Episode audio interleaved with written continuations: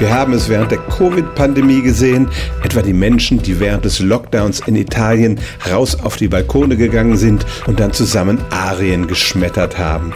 Singen, insbesondere gemeinsames Singen, kann dem Menschen offensichtlich in Situationen helfen, in denen es ihm nicht gut geht. Es kann insgesamt die Stimmung verbessern und man kann sagen, Singen macht glücklich. Woran liegt das? Man kann gleich mehrere Gründe dafür angeben. Erstens, Musik beeinflusst ja sowieso unsere Gefühle. Wenn wir Musik hören, spielt sich im Gehirn eine Menge mehr ab, als wenn wir nur sprechen. Musik lässt praktisch das gesamte Hirn aufleuchten. Dabei werden eine Menge Neurotransmitter ausgeschüttet, die aufs Gefühlsleben wirken. Der zweite Faktor kommt ins Spiel, wenn wir aktiv singen. Beim Singen atmen wir tief ein und wir kennen das ja von anderen Situationen, in denen wir vielleicht gestresst sind.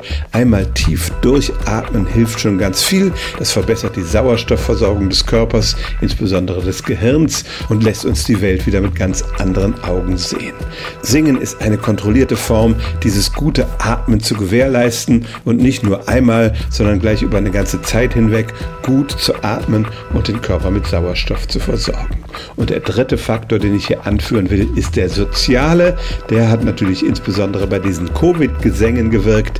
Musik mit anderen zu machen, ist ein Mittel gegen Einsamkeit. Es verbindet die Menschen emotional. Und wer schon mal in einem Chor gewesen ist und die soziale Dynamik einer solchen Gruppe gesehen hat, weiß, da spielt sich eine Menge mehr zwischen den Menschen ab, als wenn man nur zum Beispiel ein Buch zusammenliest.